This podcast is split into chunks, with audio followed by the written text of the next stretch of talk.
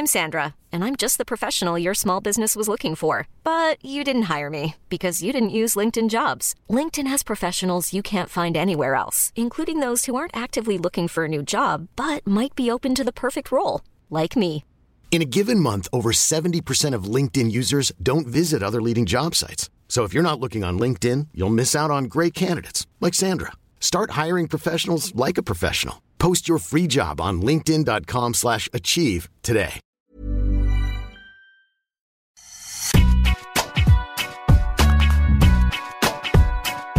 Salut à tous, bienvenue dans Deep Impact, votre podcast tennis à retrouver toutes les semaines sur eurosport.fr pour débriefer l'actu de la petite balle jaune. Je suis Adrien Yo et pour m'accompagner aujourd'hui, c'est notre maître à tous. On passerait presque pour des Casper Rude un jour de finale à Roland à ses côtés. En tout cas, sur le cours, c'est sûr, il nous mettrait une raclée. Notre consultant Arnaud Di Pasquale. Salut Deep. Alors sur les cours possiblement, pour le reste, j'en suis pas sûr. Salut Adrien, salut les copains. Salut. Pour débriefer la finale eux aussi, on fait le grand chelem, ou presque. Bertrand Millard et Maxime Battistella. Salut messieurs. Salut Adrien, salut à tous. Et euh, je pense que malheureusement, face à Deep au tennis sur un cours, on ferait moins bien que Rude. Ah oui, ça je le confirme. Aïe, aïe, aïe. Allez, au programme de ce podcast, nous reviendrons évidemment sur le 22e titre du Grand Chelem de Rafael Nadal, son 14e à Roland Garros. Nous commencerons par parler du match face à Casper Rude. Dans un deuxième temps, nous nous pencherons sur l'histoire que Rafa Nadal est en train d'écrire. Il en est désormais, je le disais, à 22 titres du Grand Chelem deux de plus que Federer et Djokovic. Est-il désormais intouchable? Et puis, le futur pour Rafa, quel est-il? Il en a beaucoup parlé après son match. Ses douleurs au pied, ses injections pour l'endormir, la suite. Bref, on fera le point sur l'état de santé du Mallorquin. Je vous rappelle que ce podcast est à retrouver sur toutes les bonnes plateformes d'écoute, d'Apple à Spotify en passant par Deezer ou Acast. Abonnez-vous et vous recevrez les nouveaux épisodes directement sur votre smartphone. Allez, Deep Impact, c'est parti. Nadal a donc fait sienne l'expression qui dit qu'une finale, ça ne se joue pas, ça se gagne. 14e finale à Roland, 14e victoire. victoire. Même s'il a gagné, il y a mis la manière. Casper Ruud balayé en 3-7, 6-3, 6-3, 6-0. Un chiffre hein, pour illustrer cette domination. 11 jeux d'affilée entre le deuxième et le troisième set. Deep, est-ce que tu t'attendais à, un match comme ça? Comme tu dis, il a, il a, mis la manière, il a même pas très bien joué, hein, dans l'absolu. C'est-à-dire qu'il a fait le nécessaire parce qu'il a mis la manière dans le score. Ouais, dans, le score, non, mais tu as raison. Évidemment, le score est, hyper dur, il est sévère, mais, c'est en même temps ce qu'on a vu. Hein. Euh, comment dire? Non, je m'attendais quand même à plus de résistance de la part euh, de Rude, franchement. Euh, mais je sais pas, je trouve qu'on a très vite compris quand même ce qui allait se passer. Dès le début du, premier set, tu sentais quand même un Rude extrêmement tendu. Alors, je sais pas, est-ce que est-ce qu'il y a trop d'admiration? Est-ce que c'est l'idole, c'est ce que c'est le fan qui est sur le terrain à ce moment-là? C'est plus à lui d'en parler, je ne peux, pas, peux pas le mesurer. Mais, euh, mais moi, j'avais vraiment l'impression, je ne sais pas si c'est exagéré ou caricatural, mais de voir un junior face à Nadal. Hein. Vraiment, hein.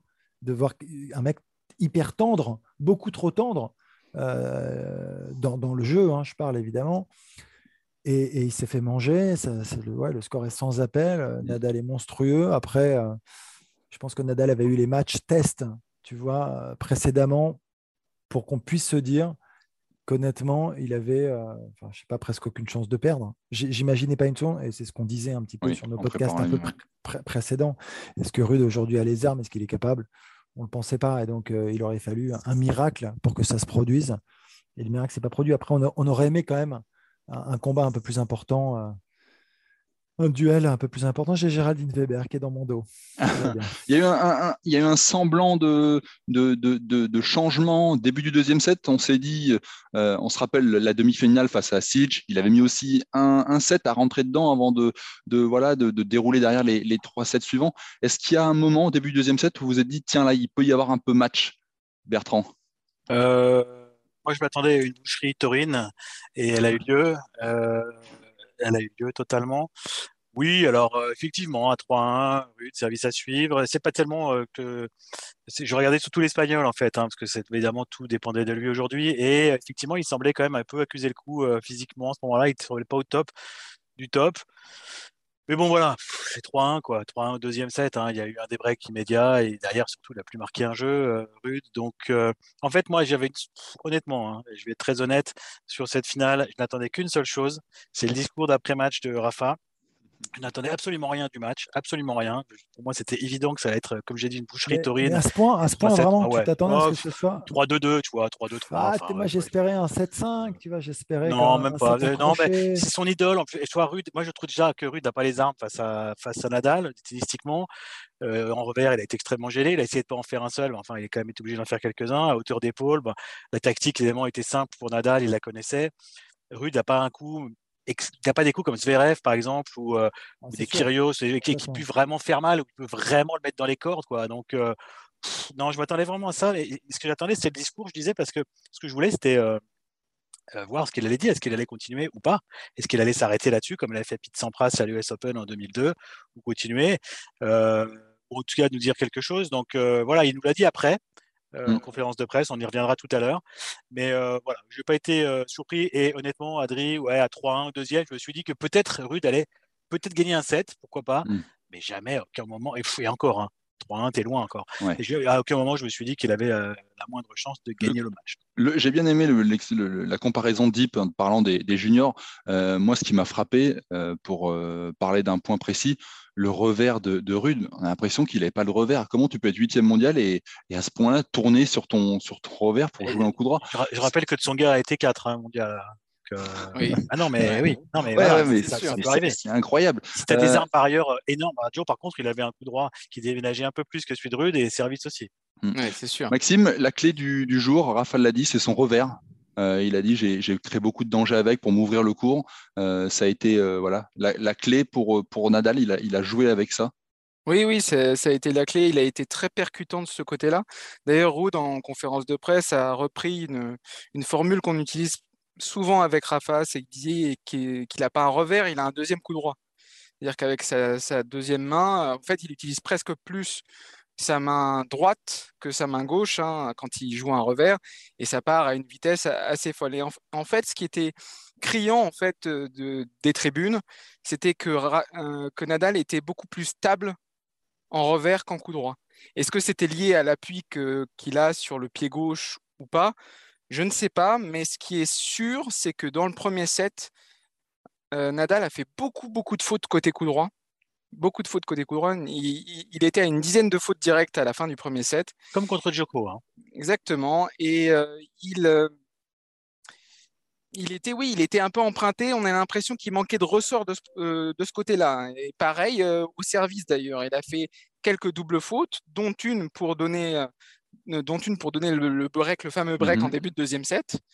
Et il manquait un peu de ressort. Il manquait... Et c'est ça qui est en fait le plus terrible pour Rude. C'est que dans les deux premiers sets, vraiment, les, deux premiers sets, Nadal a joué, allez, je vais être gentil, à 50% de ce qu'il pouvait faire dans ses plus grandes années.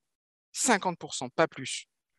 Il était en gestion, vraiment en gestion, et il sentait que ce qu'il faisait était suffisant pour. Moi, euh, j'aime bien quand Maxime se lâche comme ça.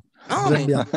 C'est le dernier, c'est le dernier, la, la Il lâche tout. Non, mais je dis pas 50% de ce qu'il peut faire maintenant, mais je dis 50% de ce qu'il pouvait faire quand il était euh, vraiment au top de son, de son tennis. Donc. Face à un junior, ça suffit. Hein. Deep. Allez, bim, une deuxième punchline pour Deep. ouais, non, mais c'est un peu, c'est un peu, un peu triste pour, pour Wood et, et, et, juste un truc. Euh, en préparant cette finale, j'ai fait un papier sur le, pour la présenter et à la fin, euh, il fallait faire un petit pronostic et dans ma tête, je me disais, j'adorerais qu'il y ait 4-7, mais je suis persuadé qu'il y en aura 3. Et surtout, et surtout, parce que Rude, dans sa conférence de presse d'après demi-finale, a dit un truc, moi, qui m'a qui m'a scotché. Il m'a dit, ça semble mission impossible. Déjà, quand tu pars dans cet état d'esprit-là, c'est difficile de faire quelque chose le jour du match, même si, on l'a dit, techniquement, il n'a pas les armes qu'il faut pour, euh, pour faire mal à, Nadal. Mhm. Mais dans, dit sa tête, dans sa tête, c'est incroyable. Il était heureux. Il était heureux d'être là. Il a dit dans sa conférence de... Exactement, il a dit dans sa conférence de presse d'après finale Oh, je pourrais dire à mes euh, petits-enfants que j'ai affronté Nadal sur le châtrier. Il y a un moment, si tu veux gagner un grand chelem, euh, il faut être dans un autre état d'esprit, à mon avis. Ah oui, c'est clair que l'état d'esprit n'était pas bon. Hein. Ça, c'est sûr qu'il était vraiment un état d'esprit de, du, du, du, du, gars qui joue contre son idole et qu'il euh, a vite lâché. Hein. Après, dès qu'il est, dès qu'il est euh, débriqué dans le deuxième, il n'existe plus. Au troisième set, on l'a pas vu. Enfin, comme, alors, comme il l'a dit lui-même à la fin, il n'a pas essayé ni la première ni peut-être la dernière victime de Nadal à Roland Garros. Mais lui, c'était une victime expiatoire. Hein. C'est-à-dire qu'un il y a des gars qui, se sont battus. Dominique Thiem, euh, il s'était quand même mmh bien, arraché les deux fois. Roger, un nombre de fois conséquent. Novak, euh, Djokovic aussi, évidemment. Là, euh, peut-être que leur histoire, peut-être que leur histoire joue justement. Oui, bien sûr. Je pense que aussi. Ça, y contribue un peu. Et moi, j'ai trouvé qu'il avait fait un peu, pour rejoindre un peu l'image du junior, un peu une, une sorte d'erreur un peu classique de vouloir surjouer en fait. C'est-à-dire que, tu sais, à, vouloir en fait frapper, enfin oui, il doit y aller vers l'avant, euh, évidemment, de mettre de l'intensité, essayer de jouer euh, plus tôt, prendre l'échange à son compte, tout ça, on l'entend. Mais là, tu sentais que c'était forcer son jeu. Il, a forcé son jeu et tellement de fautes en longueur, mais tellement. Alors oui, pour repousser forcément Nadal. Mais là, tu sens, je sais pas, c'était criant. Je trouve qu'à un moment, euh, non, joue ton jeu, point, doucement, fais, le jouer déjà. Là, tu donnes, là, tu donnes. Puisqu'on est dans la dernière de, et qu'on doit qu'on dit les choses, euh, on a tous, je crois, enfin voilà, je crois qu'on quand on a vu euh, la cheville de Zverev tourner et, le malheureux Allemand quitter le cours sans pouvoir finir le match, on a tous su que le tournoi était gagné euh, pour, euh, pour Nadal. Avant même que la deuxième demi ait lieu, avant même de connaître l'adversaire, on savait qu'il avait gagné. C'est pour moi d'ailleurs l'immense frustration vraiment de, ce tournoi, c'est que ça s'arrête comme ça dans la demi, parce que si Zverev vient à gagner le deuxième tie-break, on ne sait jamais, il n'avait pas marqué beaucoup les points importants, mais s'il vient revient à 7 partout après 3h20 de jeu, ah, Nadal, dans l'état où il était déjà physiquement, euh, je ne sais pas comment il aurait fini. Hmm. Et, mais donc, c'est un coup du. Le destin a été vraiment. le destin a été pour lui en Australie, vraiment que toi, euh, euh, certains, certains événements, comme Medvedev a géré la, fin de troisième, etc. Et puis là, alors là, le destin était vraiment aussi de son côté avec cette histoire de blessure de, de Zverev. Donc voilà, il était écrit qu'il allait en gagner un 14e. C'était, c'était dit. Si, une petite euh, stat de notre partenaire Je sais maths pour, euh, pour illustrer euh, la domination. Et, j'imagine que si Rude avait lu cette, cette stat, il serait peut-être dit aussi j'ai aucune chance. Depuis le début de sa carrière, Rafa Nadal a remporté 43 des 44 finales qu'il a disputées sur terre battue face à des joueurs hors du Big Four. La seule défaite face à Horacio Zeballos à Viña del Mar en 2013. Ouais, en retour de blessure en plus. Exactement, il revenait de blessure, il n'avait pas de, vraiment pas de repère à ce moment-là. Bon, ça, c'est la stat, c'est un peu plus fouillé. Après, le, le 13 sur 13 à Roland Garros en finale, bon, voilà, ça suffisait aussi. Non, mais. Maxime, tu voulais rajouter un truc pour finir pas... Juste, pardon, pour revenir là-dessus, là, le, le, 13, le, 13, le 14 sur 14 maintenant, mais dit, mais le 14 finales gagnées sur 14. Déjà, gagner 14 titres, c'est complètement démentiel. Mais gagner toutes ces finales. C'est autant que Pete Sampras dans toute sa carrière. Mais oui, c'est ça, oui, c'est autant que Pete Sampras, mais gagner toutes les finales de Roland, c'est dingue. C'est complètement irréel. En fait, bah, je sais pas. En fait, je pense qu'en le disant comme ça, on le minimise tellement c'est, enfin, on se rend pas compte. Enfin, c'est mais c'est pas humain, hein, franchement. Hein. Mm. Est-ce que c'est pas la plus grande performance jamais réalisée dans n'importe quel sport au monde? Bah, on en parle régulièrement, c'est-à-dire que vraiment. Nadal, c'est le, le plus grand. Roland Garros. mais c'est grotesque. C'est ridicule, comme disent les Anglais. Voilà, il, est plutôt bien positionné quand même, je pense. Oui, c'est sûr. Ah oui, il est bien positionné. On va passer euh, au sujet numéro 2, messieurs. On va pouvoir parler de grands records et de grands, et de grands chiffres.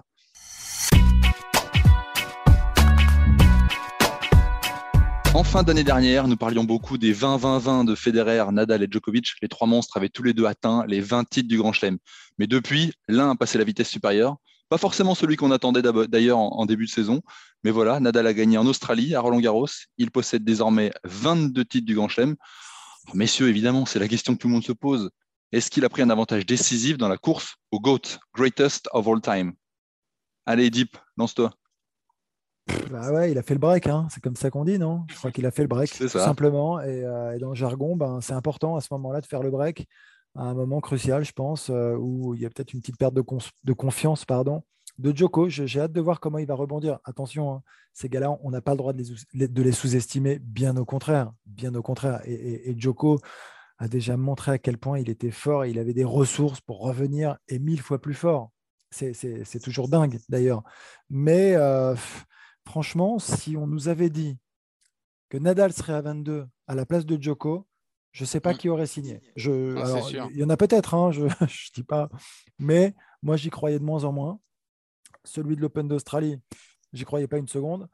Là, sur Roland, on avait quand même de sérieux doutes, globalement, notamment hein, contre Djoko une nouvelle fois, où on se disait qu'on voyait un Djoko en en puissance finalement, c'est lui qui va aller chercher les deux. quoi. C'est fou. Et si j'ai bien compris, d'après euh, ce que j'ai lu, c'est Laurent Verne qui, mmh a donné c'est la première fois qu'il enchaîne l'Open d'Australie avec Roland Garros. Oui, bien sûr. Donc, bon, il se passe des choses complètement folles, non? C'est vrai, là où il est le moins attendu, le mec, il nous épate encore, mais c'est n'est pas possible. Enfin, Après, on va dire qu'on est pro-Nadal. On n'est pas pro-Nadal, mais on est factuel. On est factuel. On, peut être, on peut être que fou d'admiration pour, pour ce qu'il est en train de réaliser. Point. C'est tout. C'est dingue. Et moi, je, et là, je ne veux pas parler du pied. Hein. Je ne parle pas du pied. Je parle de la dimension mentale. Je parle de son jeu. Je parle de sa capacité à pouvoir se dépasser, se surpasser dans les moments compliqués. Et il en a connu, on l'a vu, cette finale de l'Open d'Australie, on s'en rappelle. Là, c'est monstrueux sur la quinzaine quand même. Au Ali Yassim, début du match, euh, tu te dis, bon, bah, il va pas aller au bout, hein, c'est pas possible. Euh, sur Joko, au deuxième, moi, je pensais vraiment qu'il allait fléchir et qu'il allait décliner. Et puis à la fin, bah, il, a, voilà, il, a, soulevé le trophée une nouvelle fois. Il est, c'est, marrant, ce que tu disais, Maxime, un peu plus tôt, le fait de, euh, que euh, comment, Rude était déjà content d'être là. On a presque l'impression qu'en fait, il, il, est content de pouvoir le raconter à ses petits-enfants plus tard, en fait, d'avoir fait partie de l'histoire. Là, ça, dépasse tellement tout. On est sur euh, voilà, 22 titres du Grand Chelem. Est-ce que tu as cette sensation-là aussi? C'est-à-dire que l'histoire s'écrit, mais là, c'est la grande histoire. C'est pas genre j'ai gagné 3-4 tournois du Grand Chelem. C'est là, c'est la très très grande histoire du sport. Et dans 200 ans, ça se trouve, on en parlera encore. Oui, non, mais c'est sûr. Et puis, ils atteignent des hauteurs. En fait, on, ça donne le vertige. On se dit 22, pourquoi pas 23, 24, 25. On ne sait pas où ça s'arrêtera. Non, le, la vraie surprise euh, en début d'année, enfin, enfin sur la saison, sur le papier, c'est l'Open d'Australie. C'est l'Open d'Australie parce que Nadal euh, n'avait pas joué depuis euh, cinq mois, même euh, si on compte pas trop la tournée américaine où il a à peine joué depuis Roland Garros de l'an passé. Donc l'Open d'Australie, c'était c'était vraiment la grande surprise et il a bénéficié aussi du fait que Novak Djokovic est se soit pénalisé tout seul hein, en refusant de se faire vacciner. Donc euh, les circonstances ont été avec lui. Mais si on m'avait dit au soir de l'Open d'Australie, au soir de sa victoire à l'Open d'Australie, qu'il aurait 22 grands chelems à Roland Garros, j'aurais dit oui. Je, me serais dit, bah oui, il, est le favori maintenant. En plus, il a la confiance de l'Open d'Australie qu'il avait plus gagné depuis 2009. Ça ne m'aurait pas surpris c'est le, le, contexte maintenant, le contexte de la blessure, le contexte de, de ces. Il avait une, une, côte fêlée hein, au départ, et mmh. ensuite ça a été le pied. Enfin bref, c'est tout cet enchaînement-là qui rend le truc totalement dingue. Alors, savoir s'il a fait le, break vraiment. Ah bah, il a fait le break, hein. oui, il a fait, non, non, il a fait le, break. décisif. Le break décisif, ah, c'est ça définitif. J'ai pas dit ouais, j'ai dit qu'il avait fait le break, pas euh, décisif. Je je, m'avancerai pas là-dessus pour la bonne et simple raison que Wimbledon arrive très vite et que à Wimbledon, déjà, on ne sait pas si Rafa sera en état de, de, participer, et surtout euh, qu'il y a beaucoup de concurrents qui sont d'ores et déjà écartés. Euh, Federer ne reviendra pas à Wimbledon, et de toute façon, Federer, ça fait des mois et des mois qu'il ne joue plus. Les Russes sont interdits à Wimbledon, et notamment Daniil Medvedev. Et donc, euh, Djokovic est dans, un, dans, dans une situation euh, plutôt favorable pas au niveau de la confiance, puisqu'il a perdu en quart de finale à Roland Garros et ça joue forcément, mais on connaît le personnage, on sait qu'il se nourrit de, de, ses échecs, de, pour, pour, il est assez revanchard. Hein, pour rebondir. Voilà, exactement. Et je pense que enfin, ça ne m'étonnerait pas que Djokovic aille chercher le 21e euh, à Wimbledon. Il n'y aura pas Zverev non plus. Normalement, vu la blessure qu'il s'est faite euh, et ses ligaments déchirés, ça me paraît très très compliqué de le voir à, Wimbledon. Donc il y aura des il y aura des concurrents vraiment en moins. Alors un Silic. Et il y en aura en plus aussi. Attention, n'oublions pas les, jeunes hein, qui arrivent, qui poussent aussi. Ce sera peut-être un peu juste, mais c'est vrai. on a un tournant quand même là. C'est en ça que se dire est-ce qu'il a vraiment pris un avantage Pas pour Wimbledon. Bertrand, Bertrand, Bertrand, tu, sais que tu te rappelles, je sais pas, au début du tournoi, quand on donnait nos pronos quand même et qu'on demandait si Djoko ou Nadal étaient favoris, souviens-toi, moi, enfin, je pense que vous étiez plutôt à dire avec Laurent Djoko, j'étais plutôt à dire Nadal avant de retourner ma veste. Hein, attention, j'ai complètement. non, mais alors bravo, bien, t'es honnête. T'es honnête, honnête. En, Australie, bien sûr, c'était l'inverse. En Australie, vous aviez dit euh, Medvedev, quoi. J'avais dit ah, attention, faut pas enterrer Nadal. Mais là, par contre, effectivement, c'est pas que je l'avais enterré, mais vu comment on l'avait laissé à Rome, euh, on était très inquiets. et, puis, on voyait surtout un Joko revenir au plus haut niveau. C'est ça. Mmh. Et, même, et même après, après la première semaine, je veux dire, comme tu le disais, Arnaud, euh, euh, Félix contre Félix Auger-Aliassime, le, le, début de match, le premier set, c'est même le début du deuxième. Waouh, il était trop, il était mmh, mmh. loin, quoi, loin, à des années-lumière de ce qu'il a produit à Roland. Donc euh, c'était très difficile de le voir battre Djokovic après. mais... Et voilà. on veut ton avis toi sur le sur le eh la course Je vais te dire un truc. Le break est fait, comme l'a dit Deep. Oui, et réjouissons-nous. Parce que justement, le break est fait, mais avec Djokovic, mais ça le rend fou que le break soit fait, Djokovic. Mais tu crois qu'il va en rester là? Mais jamais. C'est pour ça que ça devient dingue entre ces trois-là. C'est que ça fait des, années. ils ont d'abord couru après Federer pendant je ne sais combien de temps pour finalement le rattraper. Alors que pour Djoko, c'était pas gagné. Il était très loin à un moment donné avec ces deux années un peu pourries, là, 16 et 17. Et derrière, il est revenu comme une balle. Enfin, pas 16, la deuxième partie de 16 et 17, on va dire. Et derrière, il est revenu comme une balle euh, pour euh, finalement euh, gagner plein et, se rapprocher, égaler. Ils se retrouvent tous les trois à égalité. Maintenant, Nadal, bing, fait le break en début d'année. Et euh, bon, pour Federer, c'est terminé. Hein. Pas revenir. Bon, miraculeusement, il a gagné encore un, mais je crois pas. Mais, deux, c'est impossible. Donc voilà. Donc il y a plus, on va dire, c'est une course entre Nadal et, Djokovic. Et ce qui est très intéressant, c'est que euh, tout à l'heure, en conférence de presse, à la presse, Rafael Nadal disait c'est pas ce qui nous importe, ni l'un ni l'autre. On a tous accompli, tous les trois accompli nos rêves. Euh, on, a, accompli plus que ce, dont on aurait pu rêver. Et donc, c'est pas finalement la course au GOAT qui nous importe. Ok, euh, il peut y croire, on a le droit d'y croire. Moi, je n'y crois pas du tout quand même. Il y a une part de vrai là-dedans, mais il y a aussi une part de faux. C'est-à-dire que, imaginons que ce soir, Nadal soit à 22 grands chelems et que le deuxième de tous les temps soit à 15, 16.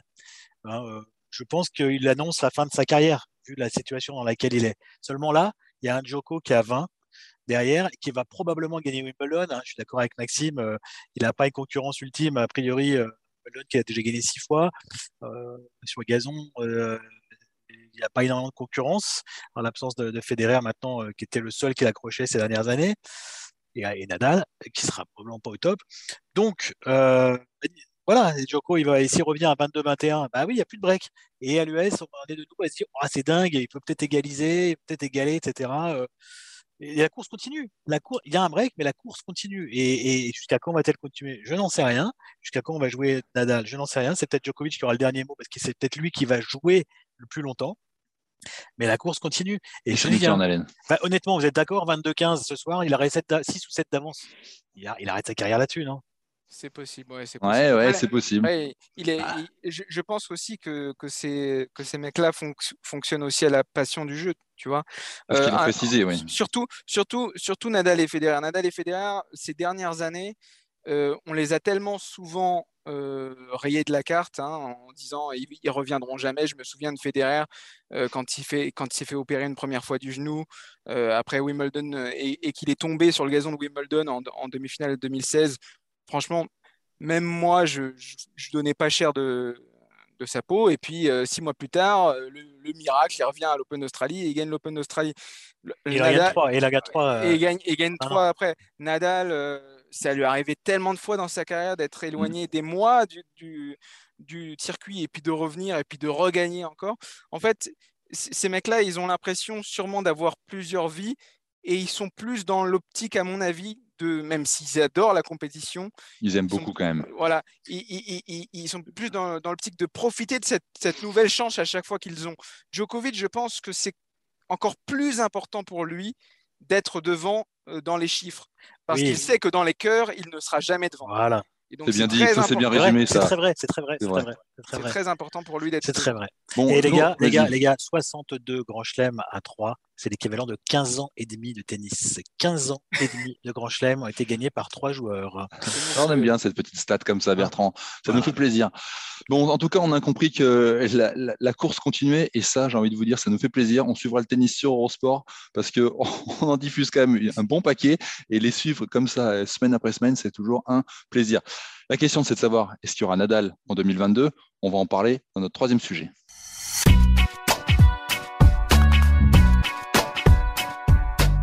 Nadal n'a pas esquivé les questions sur son état de santé à l'issue du match. Il l'avait dit, il a, été honnête.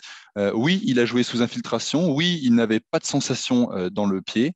Oui, il veut continuer, mais plus à n'importe quel prix. Euh, si je ne suis pas capable de guérir, je ferai autre chose, a-t-il carrément déclaré en conférence de presse. Alors, messieurs, comment vous voyez la suite pour Nadal? On va dire à court et à moyen terme. Allez, Deep, lance-toi. Écoute, euh, c'est quand même, j'ai l'impression qu'on spécule beaucoup là. Mais ah, il y a eu des, des, faits, il y a eu des faits précis quand même. Il a dit qu'il va, il va faire, il va soigner son air. J'entends, mais, mais malgré tout, moi, moi j'ai le sentiment que c'est quelqu'un quand même d'assez rationnel, qui est assez posé, qui a les pieds sur terre et qui ne sera pas prêt à flinguer son intégrité physique pour, et se mettre en danger pour la suite. Euh, parce que là, il commence déjà à, tirer sur la corde depuis, depuis un bon moment. Et euh, il avance dans l'âge. Euh, il y, a un moment où je me dis, bon, il faut penser aussi à l'avenir, il faut penser à la pré-carrière. il reste du temps derrière. Enfin, il y a quand même, j'espère, une trentaine d'années au moins, où il va pouvoir s'éclater, faire du sport et même plus. Et, et donc, je me dis, si c'est si pour ne, rien pouvoir faire et avoir la possibilité de jouer une année de plus, mais se foutre vraiment en danger, hypothéquer ses chances de pouvoir, je ne sais pas, demain, s'il a des gamins, faire du sport avec, et puis tu penses à faire du sport tout court, enfin pour lui, hein, au-delà des, gamins. Mais je me dis, est-ce que ça vaut le coup? Il y a un moment, tout ça a des limites. Il a, je trouve ça, enfin, je sais pas, moi, en me mettant à sa place, je crois que je me dirais que j'ai suffisamment donné. Je crois que c'est beaucoup, beaucoup d'efforts aussi d'efforts en fait passés en dehors du cours à essayer d'aller mieux, à essayer d'aller bien. Et ça, je me rappelle, et je crois que ça m'avait assez marqué, c'est Ivan Lubicic qui avait dit euh, un truc du style euh, je commence à passer plus de temps hors du cours, à essayer à tout mettre en œuvre pour pouvoir m'entraîner un petit peu. Et le, ratio, en fait, il est plus hmm. bon, en fait, c'est plus possible. Euh, et à un moment, quand tu te retrouves dans cette situation, bah, c'est quand même un indicateur. Alors, le problème, c'est que normalement, quand tu te retrouves dans cette situation, tu gagnes plus. Voilà. Non, mais c'est ça qui est très dur. Je pense que le problème, le problème, il est là. Parce que la grande difficulté, c'est de tirer sa révérence quand tu es au sommet. Alors, il y en a qui trouvent ça super. Oui, c'est arrivé.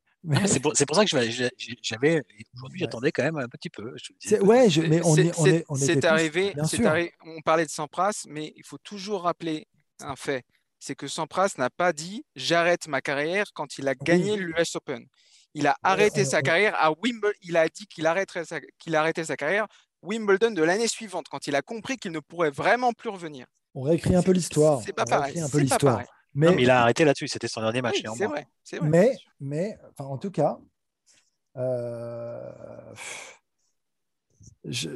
moi, moi, moi j'attendais aussi un peu... Non, moi, moi j'arrêterais ça, c'est sûr. Mais depuis longtemps, j'aurais arrêté à sa place. Mais, euh, mais non, mais surtout, euh, je sais pas, j'ai l'impression même de son entourage, son staff, que, je croise de temps en temps, il y a une inquiétude beaucoup plus importante que d'habitude. Voilà, ça c'est certain, et c'est présent, et c'est très présent, et il y a des questionnements, mais le problème, c'est que je pense que ça aurait été très, très différent s'il avait fait deux demi Open d'Australie et Roland. Je pense que tout de suite, ça, aurait tout changé. Tu vois, là, il y a deux victoires. Qu'est-ce que c'est dur de te dire ben enfin, Et il y en a qui disent, euh, ouais, mais ça, le panache. À ce moment-là, c'est pas le panache, tu vois. Moi, j'y crois pas. Ça, c'est pas possible. C'est qu'il y croit encore. C'est qu'il se dit, mais si je vais un peu mieux, parce qu'en fait, quand tu es sportif, et en plus, c'est le gars le plus positif que qu'on n'a jamais vu sur Terre. Donc, il est toujours en train de se dire, ça va aller mieux. Regarde son état d'esprit mmh. sur le terrain. Bah, il y croit toujours. Donc là, il y croit toujours. Et donc c'est pour ça que je pense que ça doit être aussi très dur pour lui malgré tout. Ça, ne va pas mieux quand même. Ça va de moins en moins bien quand même. Sûr. sa blessure, il y a eu les côtes, maintenant il y a le pied. en fait, il, prend des, médicaments pour. C'est un leurre entre guillemets, mais en ah. soi, le corps, il, est très mal. Regarde, regardez sur le site. À ce point, euh, c'était jamais arrivé, je pense. Oui, on a relevé quand même la, la, phrase qu'il a sortie après le match face à Corentin Moutet. Il ne pouvait à peine marcher oui, mais c'est pas nouveau. Bah, regarde, à, regarde à Rome, il pouvait plus marcher à la fin du match contre Chapovalov. C'est pour ça qu'on a tous cru qu'il serait pas, serait pas là. Il repousse tout le temps les limites. Mais là, il a. Ce qui est sympa, je trouve, depuis quelques temps, c'est qu'en fait, il communique complètement là-dessus. Il est complètement transparent. Ça, bien. Ce qui, n'a pas été le cas pendant de, très nombreuses années, parce qu'il y avait l'intox avec les deux autres et tout. Là, se rapprochant de la fin de carrière, il dit quasiment, il dit tout maintenant. Et donc, on sait qu'il a eu une infiltration directement dans le nerf du pied quand même pour ne plus sentir, pour très sensibilisé au niveau du pied, ne plus sentir euh, effectivement le, le pied plus avoir de douleur. Il a comparé ça euh, quand on endort une dent. Il a dit aussi quand, vous, vous sentez plus rien. Quoi. tu te rends compte. Donc il sait très bien aussi ce que ça peut euh, induire. Euh, donc tu as parlé de court terme. Je pense que le court terme pour lui, ça va être de discuter avec des médecins, de voir si ce processus peut être renouvelé ou pas. Parce que je crois qu'il a dit qu'il si c'était, s'il fallait en passer par là, Wimbledon, il ne le faisait pas. et après, éventuellement, on parle d'une opération. Et ce qui reviendrait après une opération à meilleur niveau, on n'en sait rien. Mais effectivement, plus le temps passe, plus il est obligé de faire ce genre de choses, plus, il commence à réfléchir à la fin, comme l'a dit Deep, à un moment donné, il a mal dans la vie de tous les jours. Il marche, il a mal, il a mal tout le temps. La douleur, elle est permanente. Donc à un moment donné, tu en as marre de ce qu'il a dit, il en a marre de la douleur. Effectivement, gagnant encore, il repousse les limites, mais la question va se poser de plus en plus. Là, il a dit, je l'ai fait parce que c'était ici, parce que c'était Roland, parce qu'il y avait cette vraie chance de gagner le 22e. Est-ce qu'il va le faire pour la suite? Je ne sais pas. Et à quel point ça peut l'endommager physiquement pour la suite, c'est compliqué aussi. Quand je vois l'état dans lequel s'est retrouvé un Boris Becker, par exemple, euh, dans son après-carrière sur le plan physique, quand on le faisait marcher avec une canne, quand on le voyait boiter bas, euh, on dit qu'il y a des séquelles parfois lourdes hein, sur des sportifs de haut niveau. Alors imaginez un Nadal avec tout ce qu'il a mmh. fait dans sa carrière. Hein. Maxime? Oui, non, c'est très compliqué, c'est très compliqué. Euh, euh, il, a gagné, il a quand même gagné les deux premiers grands chelems de l'année. Quoi. Donc, c'est se dire que je m'en vais euh, après avoir fait, fait C'est peut-être ce qui pouvait lui arriver de pire, en fait. C'est incroyable. c'est fou. Non, mais, non, mais c'est vrai. Il est, il, est, il est, largement numéro un mondial à la race. Au classement race, il est largement numéro un mondial. Tu vois, il va aller gagner le Masters pour la première fois à 36 ans. Mais, mais, mais c'est presque ça. Il, il a, en, en jouant pas à 100% de ses moyens, ni à l'Open d'Australie, ni à Roland Garros, il a gagné les deux fois. C'est quand même euh, terrible mmh. le, le, dilemme qu'il a euh, à résoudre. Euh, pour Wimbledon, j'ai quand même beaucoup de doutes. J'ai beaucoup de doutes. il, a dit qu'il que, que, dans, que lui voudrait le jouer parce que on, ne déclare pas, enfin, on, n'abandonne pas Wimbledon. Surtout à mi-chemin pour le Grand. Surtout, surtout. Mais, mais il a aussi précisé que si c'était pour refaire des infiltrations tous les jours, euh, c'était non. C'était non. Avec des anti-inflammatoires, oui. Avec des injections, non. Exactement. Il a clairement dit ça. Donc euh, voilà, il, espère donc trouver un, nouveau protocole avec son, médecin. L'idée serait de donc ce serait de, comment dire de quasiment presque brûler le nerf, hein, brûler le nerf pour qu'il ne il ne sente plus rien en fait. Voilà, sans avoir besoin d'injection. Voilà c'est l'idée qui est mmh. évoquée en ce moment. Est-ce que ça des va radiofréquences. Il a, il a évoqué ce terme-là, des, radiofréquences. Exactement. Est-ce que ça va marcher? On ne sait pas. Ce qui est sûr, c'est que lui fera tout pour trouver une solution. Et si il a, il a vraiment aucune solution, là, il dira stop. Et on, rigole avec cette sorte de grand chelem, là, mais de demi-chemin de grand chelem. Mais ils ont beau, avec leurs 62 grands chelem, on a, l'impression que c'est courant, mais c'est pas courant du tout. Parce que euh, Federer n'a jamais été dans cette euh, situation, puisqu'en 2009, il avait perdu en finale en Australie, donc il n'avait pas gagné les deux premiers. Euh, pour Nadal, c'est la première fois. Et pour Djokovic, il a connu ça, si je ne dis pas de bêtises, deux fois, en 2016, où il avait gagné les deux premiers, et en 2019. Qui donc non, pas en 2019. Ah non, non, non, en 2016. 2016. En 2016. Non, mais là, l'année dernière. L'année dernière. 2021. 2021. Donc deux fois. Et, l'année dernière, il a carrément été dans la, seul à être en position de, de le faire. Donc, euh, c'est assez rare finalement. Et quelque part, Maxime et Deep ont raison. Euh, c'est presque. C'est pas malheureux pour lui qu'il ait gagné les deux premiers, mais c'est l'oblige quasiment à, continuer à jouer. Euh, ne serait-ce que pour ça. Après, est-ce qu'il pourra? Oui, par contre, effectivement, je ne pense pas qu'il va aller maintenant au-delà de, de, ce que disent les médecins. Il a vraiment dit déjà, il a écouté le médecin ici. Euh, je crois que c'est toi, Max, Maxime, qui m'a dit tout à l'heure euh, que. Non, c'est peut-être Laurent, qui me disait quand. Oui, c'est Laurent. En, 2000, c'est l'année où il a, déclaré forfait avant de jouer. C'était à quelle année ça? 2016, euh, c'est ça? 2016, oui. 2016. Et là, il a, le médecin lui a dit non, tu ne, tu ne peux pas rentrer sur le court. C'était le poignet à l'époque. Le poignet. à l'époque. Donc il y est parlé parce que le médecin lui a dit non. là, je pense qu'il va faire la même chose. C'est-à-dire que maintenant, si vraiment un médecin lui dit non, là, ça devient trop dangereux ou trop grave, mmh. il, va, il va l'écouter. et il n'ira pas. Mais, mais, mais, je sais pas, Deep, toi, tu as été joueur. C'est Enfin, c'est plus du roman là à ce niveau-là. C'est quoi? C'est de l'autisme. C'est la, la folie quoi. C'est un, truc qui se passe dans sa tête quand il rentre sur le cours. Il, dépasse tout quoi. Mais c'est ça. C'est plus du. Mais c'est ce que tu dis. C'est plus du roman en fait. Là, c'est un extraterrestre. On est sur notre planète. Non, mais vraiment. Mais c'est vrai. Je pense que le mec ne se plaint. Il se plaint jamais en plus. C'est-à-dire que sur le terrain, c'est-à-dire que là, ça peut être exceptionnel. Tu peux, il peut montrer. Enfin, là, il a, il a montré récemment qu'il avait eu mal au pied, mais autrement il, le dit, hein, d'ailleurs, je joue toujours avec euh, un bobo, une petite blessure, mais il le dit. Il le dit après et il félicite son adversaire. Il dit il a été plus fort que moi, mais c'est jamais une excuse. C'est jamais une excuse. Jamais. Ça l'a jamais été. Non, non, mais c'est c'est pas humain. Enfin, franchement, c'est le joueur qui n'abandonne pas. C'est le joueur qui n'abandonne jamais, quoi. Mais c'est au-delà de ça. Enfin, c'est au-delà de ça. Enfin, franchement, il n'y a pas de mots en fait pour décrire honnêtement. c'est pas humain. C'est pas humain. Je, n'imagine même pas la douleur qu'il a dû qu'il devait avoir à l'Open d'Australie l'année où il a abandonné en quart contre Marian Cilic. Franchement, ça devait être mm. dingue parce que il le fait. D'habitude, il va au bout. Hein. Même à Rome, il ne pouvait plus marcher, il allait au bout contre Chapovalov. Donc euh, ça, devait être. C'était une déchirure aux abdos, si je dis pas de bêtises euh, à ce moment-là. Euh, ça, devait être une douleur atroce. sinon, il aurait continué. Hein. J'avais lu une, une interview d'un médecin du, euh, dans le sport de haut niveau, dans le rugby.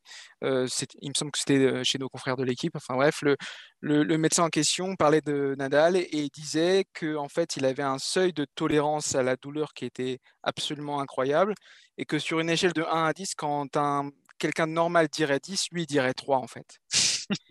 Donc en fait, c'est complètement dingue et c'est un peu comparable aussi, il comparait ça à Tiger Woods hein, en, golf qui est, qui est revenu de multiples opérations, notamment de, vertèbres fusionnées, complètement fou, et qui à chaque fois, à chaque fois, et même de son accident là récemment, évidemment, mmh au Masters, et qui, et qui à chaque fois, à chaque fois revenait parce qu'en fait, il y a, je sais pas, une, espèce de, de croyance incroyable euh, que c'est possible à chaque fois. Après, euh, je pense que Federer en a joué quelques-uns aussi euh, avec des, le dos en vrac complet voilà, notamment en 2005 à l'Open d'Australie, mais il y a eu plusieurs fois, même en 2012 à Wimbledon, il l'a gagné, mais il avait le dos. Euh, Masters 2005 aussi. Ouais, ouais, donc, Nadal, en tout cas. Masters 2005, bien sûr. Ouais. Nadal, l'extraterrien. Voilà, on finira là-dessus, messieurs. Pour ce Deep Impact, cette quinzaine de Deep Impact, je vous remercie d'avoir participé à, à, ces émissions tout au long de la, la quinzaine. Un grand merci également à, à Laurent, à Cyril, à Sébastien qui ont aussi euh, participé tout au long de, cette quinzaine de Garros à ce podcast, à faire vivre ce podcast. J'espère que ça vous a plu également chez vous à, nous écouter, euh, euh, que ce soit sur les plateformes d'écoute ou sur eurosport.fr. Nous, on revient toutes les semaines. Si vous, avez, si, vous, si vous avez découvert Deep Impact pendant Roland Garros, venez nous écouter toutes les semaines. Tous les mardis, on débriefe l'actu du circuit ATP et WTA. Merci, messieurs, encore une fois, et on se retrouve très vite pour un nouvel épisode. Salut à tous. Merci Adrien. Merci, à tous. Merci Adrien, et bravo à Alcaraz Batistella qui, qui, va, continuer dans l'émission. C'était un grand plaisir en tout cas d'y participer. Merci les gars. Ciao. Ciao. Ciao, ciao.